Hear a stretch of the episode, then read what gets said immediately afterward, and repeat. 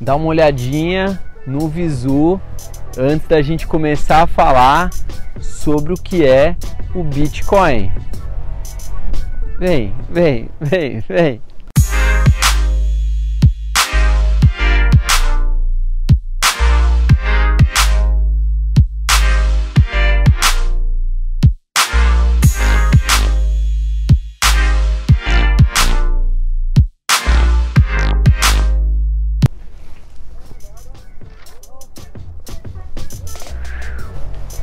Gostaram da mágica? A câmera continua. A gente vai explicar aqui hoje da forma mais simples possível o que, que é o Bitcoin. A gente vai responder aqui as 13 maiores dúvidas que todo mundo tem, desde a minha mãe aos meus amigos. O que, que é na prática o Bitcoin que todo mundo fala? O que, que é uma criptomoeda? Fechado? Segura aí, solta a vinheta. Galera, se você está curtindo aqui esse visual, se você quer estar junto com o único canal que leva você para viajar, enquanto fala de educação financeira, fala de criptomoedas, se inscreve no canal. Por quê?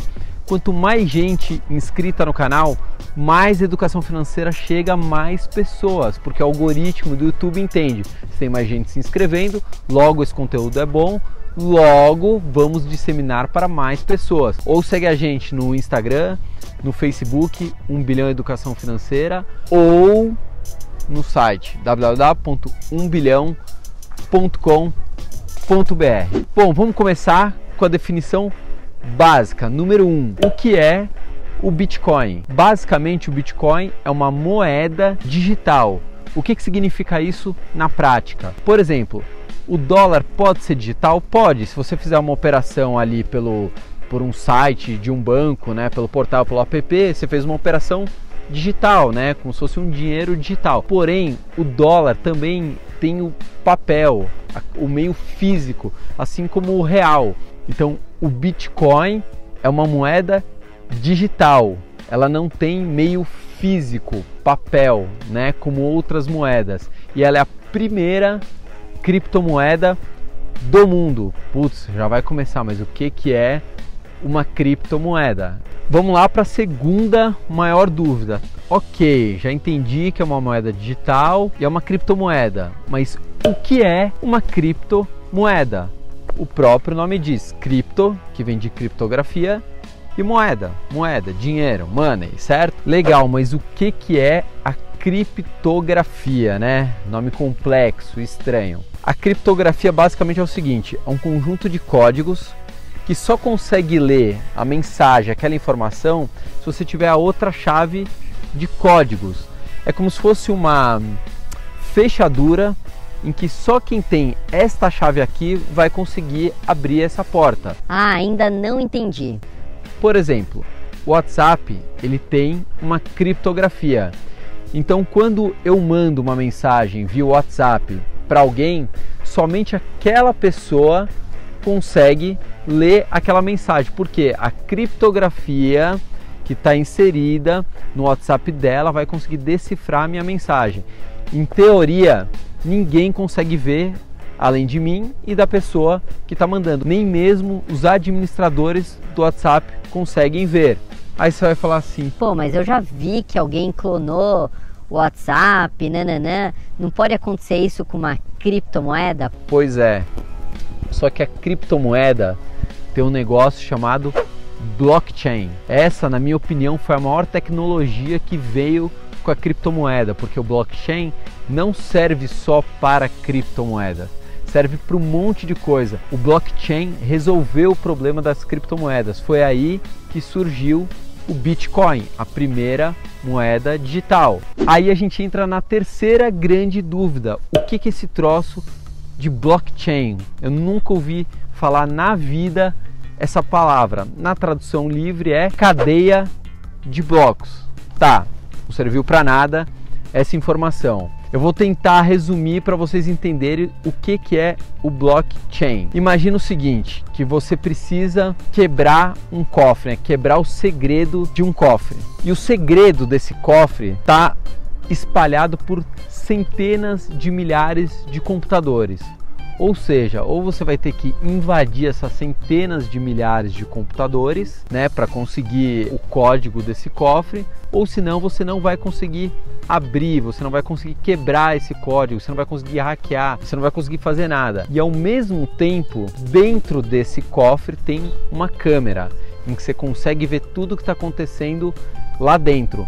Então, ao mesmo tempo que ele está fechado e ninguém consegue abrir, todo mundo também consegue ver o que está dentro. Nossa, uma explicação um pouco confusa. Mais ou menos, agora vocês vão entender. O blockchain ele processa as informações de todas as compras e vendas da moeda uh, digital e, e armazena ali. Só qual que é a grande a grande segurança do blockchain. Cada computadorzinho daquele está processando um pouco daquela informação. Então você imagina o seguinte: aquela venda de Bitcoin que eu fiz para Maria está disseminada por centenas de milhares de computadores.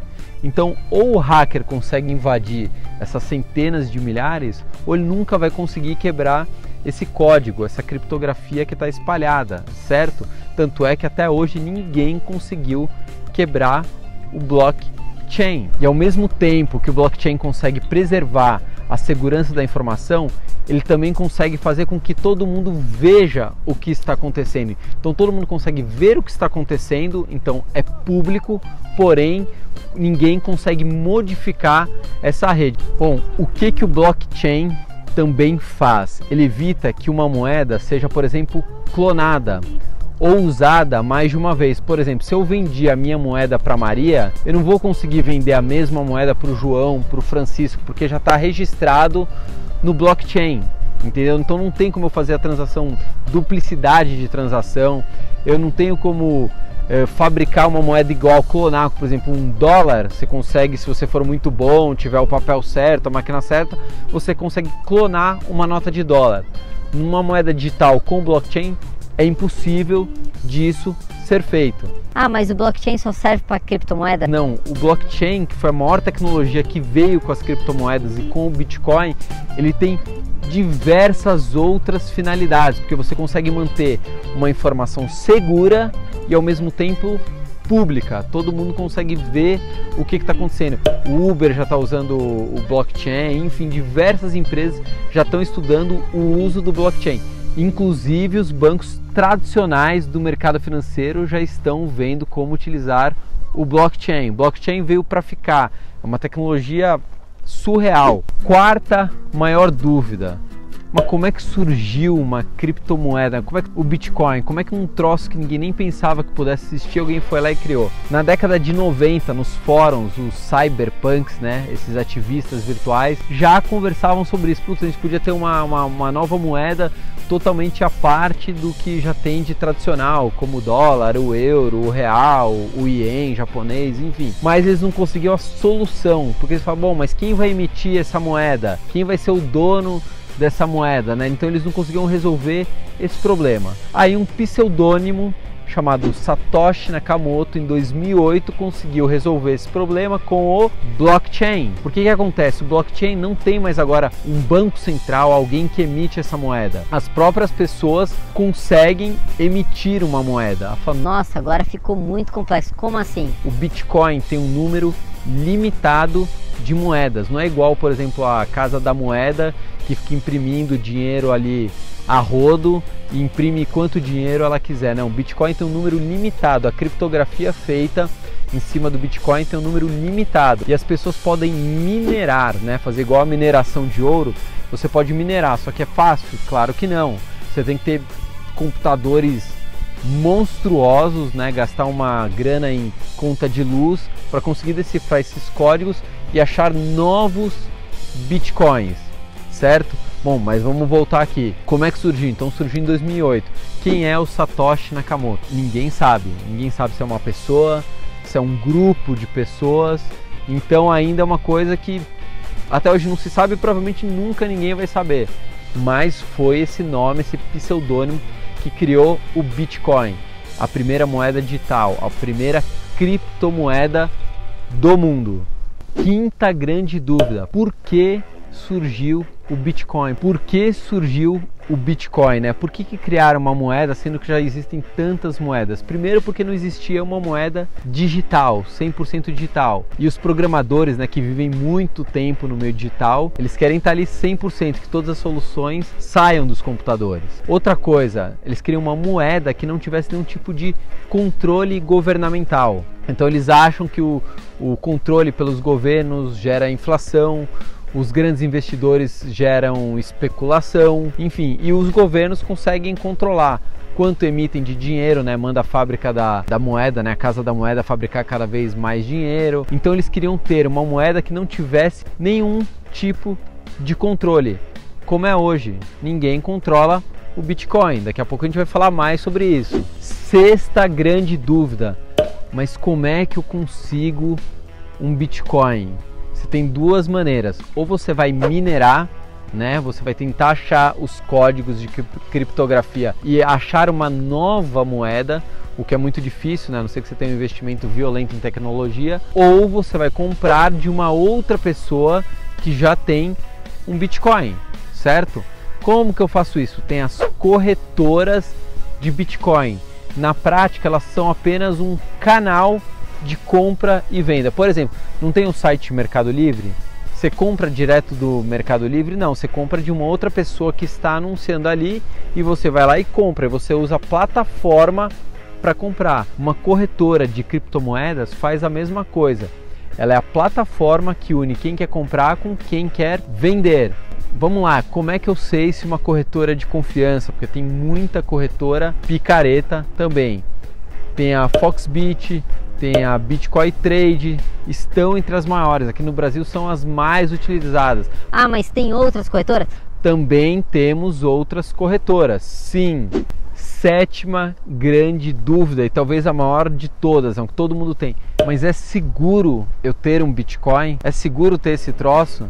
Pois é, ninguém vai conseguir roubar o seu código, a sua moeda digital. Eu digo assim, ninguém vai conseguir quebrar o blockchain blockchain até hoje ninguém conseguiu invadir e todo mundo acha que também é impossível invadir. Porém, se você tiver mal guardado, né, tiver guardado num lugar de fácil acesso, por exemplo, ah, eu deixei num arquivo em Word o meu Bitcoin, meu computador ali foi invadido, foi hackeado, entrou um vírus, aí sim ele pode ser roubado, né? Então não é que o blockchain foi quebrado, não é que a cadeia foi quebrada, né? Alguém invadiu a cadeia. Na verdade não, alguém roubou o seu especificamente porque você não guardou bem. É seguro eu guardar o meu Bitcoin dentro da corretora, da plataforma da corretora? Não, não é seguro. Já teve várias corretoras que foram invadidas e tiveram os Bitcoins ou as criptomoedas em geral roubadas. Algumas as próprias corretoras ressarciram. O problema é o seguinte: se você for, for roubado, como o Bitcoin não tem nenhum tipo de controle, também não tem ninguém para você reclamar. Ponto final. Oitava grande dúvida: como é que eu utilizo o Bitcoin? Certo? Eu tenho lá os Bitcoins, mas eu faço o que com os meus Bitcoins? Está crescendo o número de empresas que aceitam Bitcoins. No Brasil, por exemplo, tem clínica veterinária que aceita Bitcoin, tem construtora que aceita Bitcoin. Ainda tem muitas empresas? Ainda não, mas é crescente, é um número que não está sendo reduzido, está crescendo. Agora, na Europa, nos Estados Unidos, já tem muitas e muitas empresas que você vê, vamos dizer assim, parte real do uso do Bitcoin, que você fala, é igual dinheiro, então você pode andar num celular com 5 milhões é, de reais em bitcoins e sair usando. É uma moeda muito simples, muito fácil de ser usada. Nona dúvida que todo mundo tem, polêmica agora aqui no canal. Mas o Bitcoin não é ilegal? Não, ele não é ilegal. Ele não tem nenhum tipo de controle, de regulação. O Banco Central, nem do Brasil, nem de nenhum lugar do mundo, controla o Bitcoin. Por exemplo, a CVM, que é a Comissão de Valores Mobiliários, que é o órgão regulador do mercado de capitais, eles que fiscalizam as empresas de capital aberto. Eles regulam o Bitcoin, uma criptomoeda? Não, eles não regulam nem o Bitcoin, nem nenhuma criptomoeda. Ah, então beleza, é só comprar ali e acabou. Você precisa declarar no seu imposto de renda. Você precisa declarar o Bitcoin ou qualquer criptomoeda no seu imposto de renda e pagar imposto de renda sobre os lucros. Se você teve lucro é, entre a compra e a venda, essa diferença, claro, se você vendeu mais caro, óbvio, você vai precisar pagar imposto de renda. Ah, mas a maioria das pessoas declaram?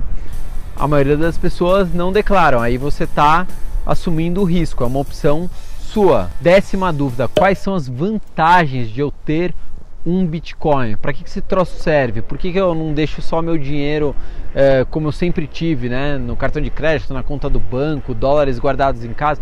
Por que, que vale a pena eu ter um Bitcoin? Vamos lá.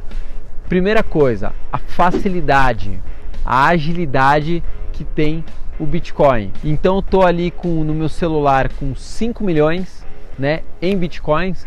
Eu vou para o Japão e eu quero comprar ali uma Ferrari. Eu dou dois cliques e saio com a minha Ferrari. Simples assim. Não vai colocar o funk do simples assim, né? Não pode colocar o funk do simples assim.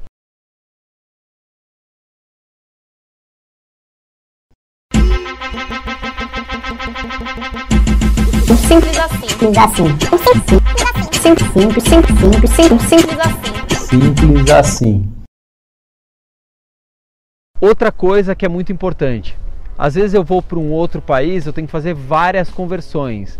Então tenho que pegar o real, né, transformar em dólar, às vezes aí do dólar transferir para moeda local, isso eu vou perdendo dinheiro. Cada vez que eu faço uma conversão, alguém está ganhando dinheiro naquela transação, certo? Simples assim, ponto final. Décima primeira dúvida.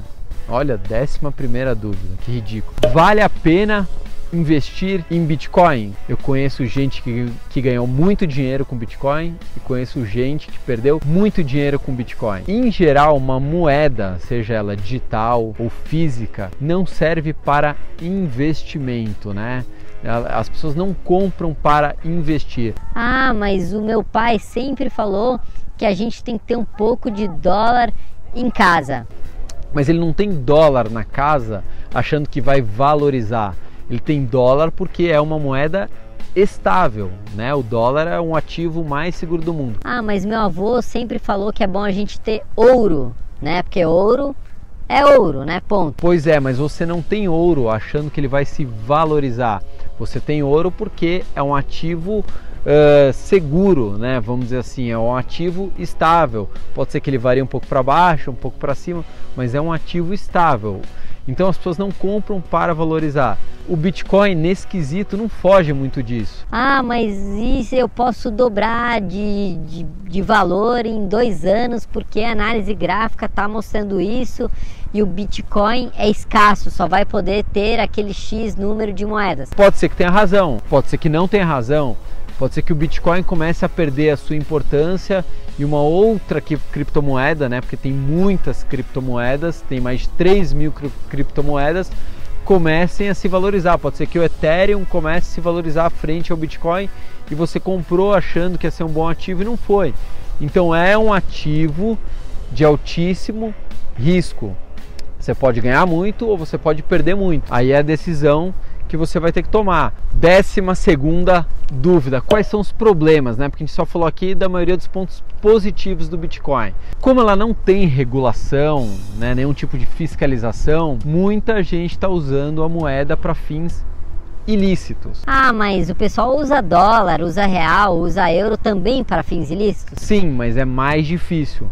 É muito mais fácil você, por exemplo, lavar dinheiro, você fazer uma evasão de divisas com criptomoedas. E muita gente tem usado também para tráfico de drogas, tráfico de armas, terrorismo, enfim um monte de coisa eles têm usado as criptomoedas, justamente por não ter nenhum tipo de regulação. Então esse é um problema, ao mesmo tempo que ninguém quer a regulação, mas tem pessoas usando para fins ilícitos. Como também teve recentemente, há uns dois anos atrás, em 2017, um cyberataque eh, que contaminou vários computadores e para desbloquear esses computadores exigiam pagamento em bitcoins, em criptomoedas. Outro problema da criptomoeda, ela ainda está variando muito, ela está com muita volatilidade.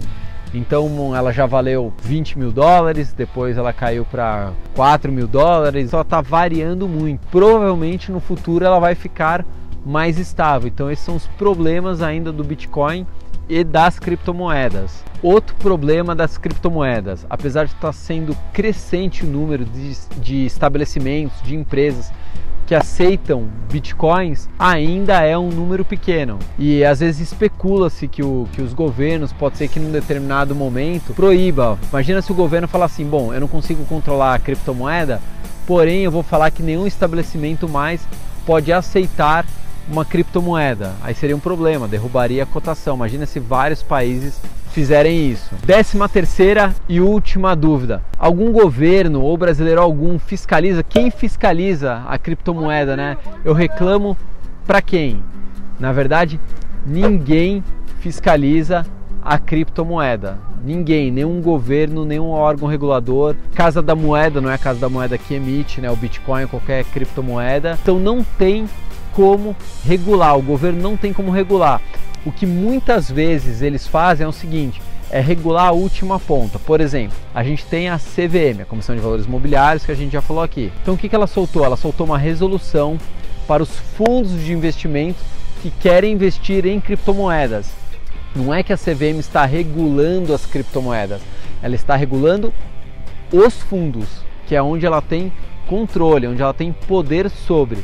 Agora, criptomoeda não tem nenhum tipo de controle. Isso pode ser bom por um lado, porém, se der algum problema, não tem para quem você reclamar. Fechado, galera? Acho que deu para ter uma boa noção do que é o Bitcoin, do que são as criptomoedas. A gente vai falar ainda muito mais sobre isso. Então fica com uma coisa na cabeça, não importa se você gosta de criptomoeda ou se você não gosta de criptomoeda. Elas estão aí e vieram para ficar e vão estar no seu dia a dia. Se você gostou, ajuda a gente, compartilha esse vídeo, se inscreve no canal, dá um like, dá um dislike, não importa, interage, ficou com alguma dúvida, comenta aqui, a gente vai responder a sua dúvida. Uh, ou segue a gente no Instagram, 1 bilhão educação financeira, Facebook a mesma coisa, ou site 1bilhão.com.br. Vou indo que eu vou pular. Tchau.